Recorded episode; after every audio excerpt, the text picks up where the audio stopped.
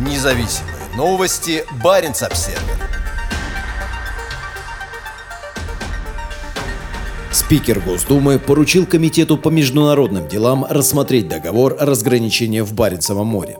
Спикер российского парламента Вячеслав Володин хочет изучить возможность денонсации заключенного в 2010 году с Норвегией договора о разграничении морских пространств и сотрудничестве в Баренцевом море и Северном Ледовитом океане. Как пишет государственная российская газета, этот вопрос был поднят на сессии парламента членом КПРФ Михаилом Матвеевым. «Сегодня мы видим, как Норвегия препятствует направлять продовольствие и грузы на Шпицберген», сказал Матвеев, имея в виду недавний конфликт, в котором Россия настаивает на доставке зимнего снабжения в российский поселок Баренцбург на норвежском арктическом архипелаге из Мурманска через материковую Норвегию, а не напрямую по Баренцеву морю. В 2010 году Компартия была крайне недовольна соглашением разграничении, достигнутым премьер-министрами двух стран Йенсом Столтенбергом и Дмитрием Медведевым, и голосовала против его ратификации. По мнению думской фракции коммунистов, российская сторона уступила Норвегии 175 тысяч квадратных километров в Баренцевом море. По словам Матвеева, тогда это было сделано для укрепления связи между двумя арктическими странами. В ответ спикер Думы Вячеслав Володин поручил Комитету Госдумы по международным делам изучить возможность денонсации договора. Давайте мы попросим Леонида Эдуардовича Слуцкого, глава Комитета по международным делам, разобраться в этом вопросе и затем проинформировать депутатов, цитирует слова Володина Государственное информационное агентство ТАСС. Договор 2010 года, положивший конец 40-летнему территориальному спору, рассматривался в качестве одного из примеров внешнеполитических усилий России по уменьшению возможных конфликтов с соседними странами с целью улучшить имидж Москвы как законопослушного игрока, соблюдающего международное право и правила.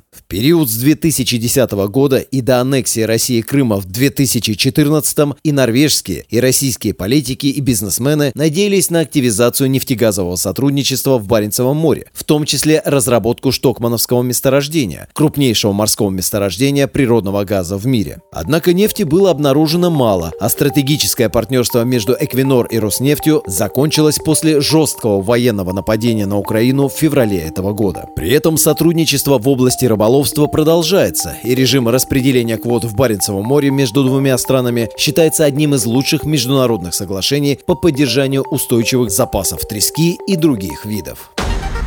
Независимые новости. Баренц-Обседный.